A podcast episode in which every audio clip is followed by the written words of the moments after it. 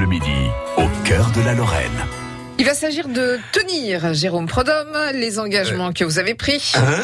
Oui, nous parler d'Alison, Ah oui. maîtresse de duc. Ah oui. Parce qu'on est sur les duchesses de Lorraine, mais là il ne s'agit pas d'une duchesse. On parle de Charles II, qui fut duc de Lorraine, euh, marié à Marguerite de Wittelsbach, Oui, Marguerite de Bavière. Mm. de Bavière, Mm, mm. mais qui est resté dans les mémoires comme l'amant éperdu d'une Alison. Oui, euh, il était vraiment, euh, vraiment très amoureux de cette femme qui s'appelait Alison Dumay.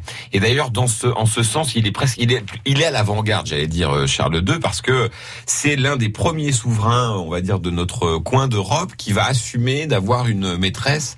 J'allais dire une maîtresse royale, c'est-à-dire qu'elle va avoir une position à la cour.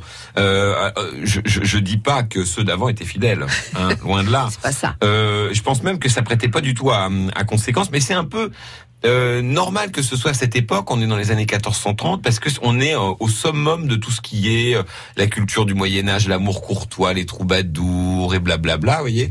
Euh, et donc, bah, il est, il est dans l'air du temps. Alors, il sera suivi quelques années plus tard d'un roi de France avec lequel il s'entendait plutôt bien d'ailleurs. C'est Charles VII qui va avoir sa fameuse maîtresse nommée Agnès Sorel, qui va avoir ce rôle, ce premier rôle dans l'histoire. Il y en aura bien d'autres après. On, on connaît tous quelques noms. Madame de de, de Montespan, Madame de Maintenon, que Madame de Montespan appelée Madame de Maintenon au moment où elle a commencé à fricoter avec Louis XIV. Pompadour Madame de Pompadour, Madame Dubarry pour la Lorraine. Ouais. euh, et donc, euh, bah, euh, Alison Dumay, c'est un peu euh, une des premières, quoi. Alors, c'est qui cette jeune qui fille?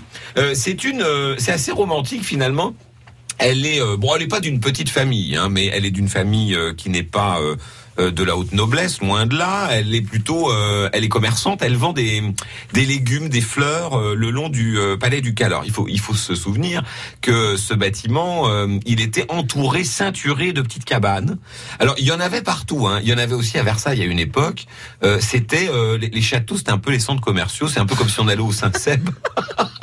à l'époque, c'est-à-dire vous aviez tout au pied, forcément, puisque Ouais. les clients étaient là. Qui avait le pognon? Ceux qui vivaient dans les châteaux, hein, Euh, et puis ceux qui euh, venaient voir un petit peu la ville. Vous voyez, c'était euh, le, le cœur commerçant pour plein de gens. Donc du coup, elle, elle tient un étal là. Pour vendre, il faut être là où il y a du monde, donc Voilà. Donc alors vous en aviez alors à Versailles à un moment, je crois que c'est Louis XIV euh, ou peut-être Louis XV, faudrait que je vérifie, qui a pété un plomb à un moment qui en a fait enlever. Euh, des, des vendeurs parce qu'ils disaient non mais attendez on peut plus, on plus circuler dans ce gourbi il y a trop de monde Euh, il y avait des ah, par exemple à Versailles vous aviez des cahutes de loueurs d'épées vous savez que euh, ça a été toujours un des grands principes de la monarchie française un, un- un principe différent des autres monarchies d'Europe c'est qu'on devait toujours pouvoir avoir accès au roi c'était sacré Ah vous ouais. pouviez lui remettre ce qu'on appelait un placet, c'est-à-dire une demande.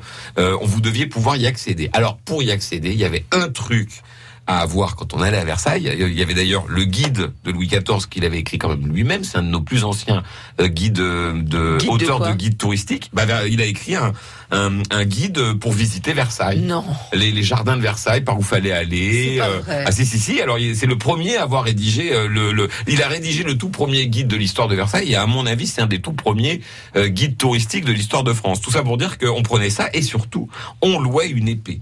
Il fallait avoir une épée au côté. Alors Pour l'homme, hein, voilà, c'est un peu comme euh, on va maintenant, où, tu sais, au, au bowling.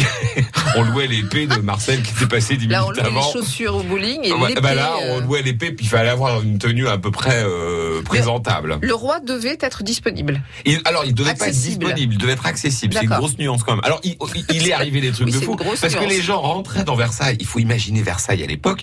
J'allais dire comme maintenant. Moi, quand j'y suis allé il y a pas si longtemps, là, au mois de septembre, vous avez des, des Chinois partout, des touristes partout. Euh, Bah, la cohue, euh, c'est la cohue pareil à Versailles. On est d'ailleurs régulièrement volé par des, pick, euh, des pickpockets. Il y a, je ne sais plus, je crois que c'est le duc de Bourgogne qui se fait carrément piquer ses bijoux euh, dans son bureau. Et on va même retrouver des gens qui vont arriver comme ça à la chambre de Louis XV en ces temps perdus. Oui.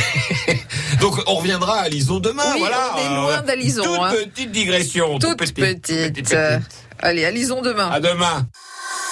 France Bleu Lorraine.